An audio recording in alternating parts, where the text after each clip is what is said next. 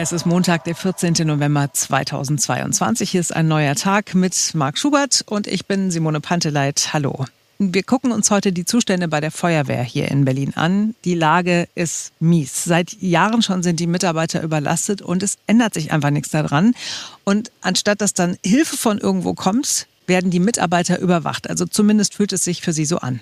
Ja, neuerdings wird genau geguckt, wo denn ein Rettungswagen so ist. Und das wird dann abgeglichen mit dem, was die Besatzung gesagt hat, wo sie denn ist. Also die Besatzung gibt dann immer ein, wir sind jetzt gerade ähm, zum Beispiel an einer Notaufnahme und dann kann man nachgucken, zack, ist das denn wirklich wahr? Sind die wirklich an diesem Standort? Und damit will man überprüfen, ob die Einsatzkräfte den Status, den sie da eingeben, möglicherweise deswegen nicht wahrheitsgetreu angeben, weil sie länger Pausen machen wollen.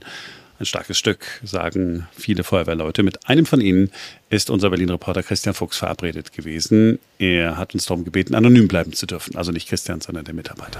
Ja, ich stehe gerade vor der Feuerwehrwache. Ich sage jetzt nicht welche, das wäre ein bisschen kontraproduktiv. Denn Thomas, und so nenne ich ihn jetzt mal, er heißt eigentlich anders, will natürlich unerkannt bleiben. Ist jetzt gerade mal eben runtergekommen zwischen im Grunde zwei Einsätzen. Wir können ganz kurz reden, Thomas. Ähm, jetzt geht es natürlich darum, dass ihr im Grunde muss man ja sagen, überwacht werdet bei euren Einsätzen. Äh, wie habt ihr das aufgenommen eigentlich? Wie ist eure Reaktion darauf gewesen? Ja, es äh, fühlt sich an wie ein Arschtritt, wenn man es mal so ganz plump sagen darf, tatsächlich, weil es das Gefühl vermittelt, als würden wir nicht genug und ausreichend arbeiten und als würden wir uns versuchen, ja, vor der Arbeit zu verstecken. Dem ist natürlich nicht so.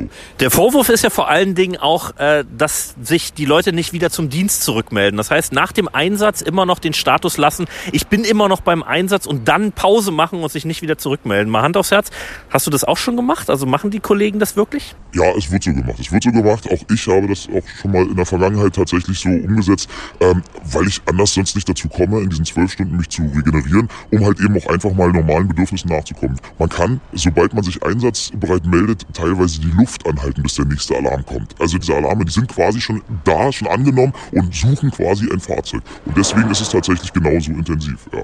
Sagt Thomas, seit 15 Jahren im Rettungsdienst der Feuerwehr. Und das sind schon krasse Aussagen. Und vor allen Dingen hat Thomas mir auch gerade gesagt, naja, wir müssen es wahrscheinlich erstmal so hinnehmen. Naja, weiß ich nicht. Kann mir nicht vorstellen, dass die Feuerwehrgewerkschaft das genauso sieht. Also es geht gar nicht anders, wenn man es noch schaffen will. Man muss quasi so handeln, man wird dazu gezwungen. Unser Berlin-Reporter Christian Fuchs hat sich auch mit Manuel Barth von der Feuerwehrgewerkschaft getroffen und hat mit ihm über die Zustände gesprochen.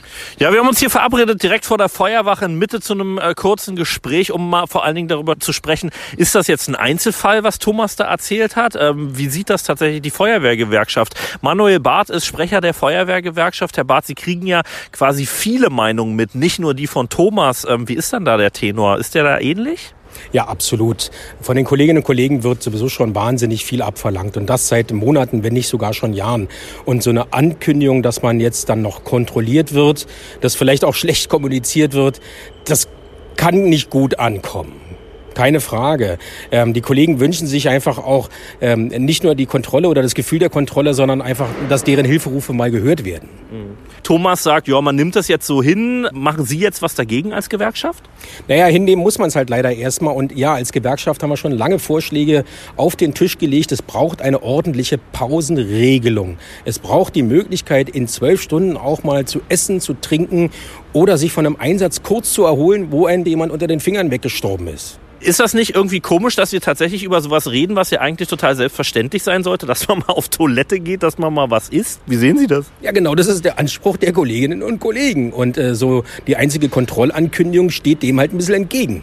Es braucht die klare Ansage, wir haben verstanden, ihr seid zwölf Stunden am Stück durch, das geht so nicht. Wir brauchen eine Pausenregelung und dann schauen wir, ob sich jeder an den Rahmen, an den gesteckten hält. Aber das eine bedingt das andere.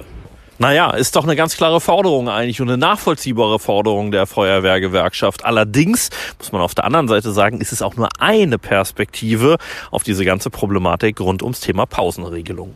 So, was sagt die Berliner Feuerwehr? Thomas Kirstein ist Sprecher dort. Er hat prinzipiell Verständnis natürlich für die Lage der Männer und Frauen, die dort arbeiten. Und genau weil die Lage so angespannt ist, sagt er, solle es diesen Überwachungsprobebetrieb geben, denn es gehe darum, bessere Pausenregelungen zu finden. Unsere Kolleginnen und Kollegen leisten jeden Tag Außergewöhnliches, weil sie eine enorme Belastung in der Notfallrettung haben. Und unser großes Ziel ist es, dass wir dieses System optimieren. Und dazu zählen auch die Statusmeldungen der einzelnen Fahrzeuge, die im Steuerungsdienst dann ausgewertet werden, um auch wirklich zu gucken, ist das überhaupt noch zeitgemäß, dass wir sagen, wir werden einen Patienten in 30 Minuten in einer Klinik los. Ziel ist es auch, dass wir diese planbaren Pausen, dass diese Kolleginnen und Kollegen während des Dienstes auf Toilette gehen können und auch Nahrung zu sich nehmen sollen, dass wir das dann geplant äh, sicherstellen können. Dafür dienen diese Daten. Na gut, für die Feuerwehrleute fühlt es sich so an, als wäre das nur ein Vorwand, aber äh, Herr Kirstein sagt, dem sei nicht so. Das ist nachvollziehbar, dass dort äh, das Gefühl herrscht, dass man überwacht wird. Aber wenn wir wissen wollen, ob das noch zeitgemäß ist, dann müssen wir an der einen oder anderen Stelle Rückfragen stellen. Und das genau soll dieser Probebetrieb sicherstellen. Ich habe ja schon mal gesagt, dass ich im Prinzip das völlig in Ordnung finde, wenn die, die Rettungswagen ähm, genau überwacht werden oder so. Aber natürlich ist es, wenn man mit Mitarbeitern umgehen will, ah, es ist nicht, nicht, nicht ganz so schlau. Vielleicht hätte man sie relativ früh und vernünftig einbeziehen müssen, um zu sagen, hey, mhm. komm, wir gucken mal. Ähm, hat keine Konsequenzen, macht bitte alles weiter wie bisher. Wir gucken einfach mal wirklich, wie viele Pausen ihr wirklich braucht. Und wir helfen euch damit. Und es ist alles anonym und, und, und. So hätte man, hätte man ja auf die ja. Menschen zugehen können. Ne? Ja, vor allen Dingen, also ich war wirklich erstaunt, als ich gehört habe, die müssen zwölf Stunden am Stück arbeiten und es sind gar keine regulären Pausenzeiten zum Essen und zum Pipi machen eingeplant. Also das fand ich irgendwie erstaunlich und ähm, ja, natürlich ist es total nachvollziehbar, wenn man, äh, dass die Leute sich die Pausenzeiten dann nehmen, einfach wenn es sein muss. Und es ist auch nachvollziehbar, dass der Arbeitgeber sagt, ähm, wir wollen euch irgendwie entgegenkommen, wir wollen das optimieren, aber dann hätte man, wie du es sagst, richtig äh, kommunizieren müssen und hätte sagen müssen, okay, uns ist bewusst, es läuft nicht optimal, ihr müsst natürlich auch Pausen machen, lasst uns mal gemeinsam gucken, wie wir das jetzt lösen mhm. und deswegen machen wir diese Überwachung. Ja. Hier, lieber Personalrat, liebe Gewerkschaft, äh, komm, wie, wie wollen wir es denn am, am besten machen? Seid ihr einverstanden damit? Ja. ja, finden wir alles richtig, super gut, ja, äh, so hätte man es machen können. Ist ja nicht passiert. Naja. Wie so oft ein Problem der Kommunikation, kennen wir auch. In ja, woher Betrieb kennen wir das? das so, ne? woher? In jedem Betrieb ist es so, in jedem. Ich ich schwöre. Ich dachte, du meintest jetzt mich persönlich oder so. Ich habe mich gleich nein, angegriffen gefühlt. Nein, nicht, nein. okay, wir überwachen uns nicht. Wir bleiben äh, nach wie vor gespannt. Ich bin ja immer noch gespannt auf Mittwoch. Äh, wegen äh, der Wahlwiederholung. Ja, der Wahlwiederholung. Ob das dann äh, da wirklich so kommt. Bin, äh, aufgeregt bin ich jetzt nicht oder so. Ich wenn die Wahl wiederholt wird oder so, dann senke ich einfach so den Kopf und sage, mal wieder hat ganz Deutschland einen Grund, auf Berlin zu zeigen und sich kaputt zu lachen. Aber wenigstens, also ja, wenigstens berücksichtigt man dann bei der Planung der nächsten Wahl, also bei der Wahlwiederholung, dann, dass da vielleicht kein Marathon ist. Das wäre schon mal hilfreich. ja, Wobei, man weiß es nicht. Man weiß es nicht. Fehler sind dazu da, um nochmal gemacht zu werden.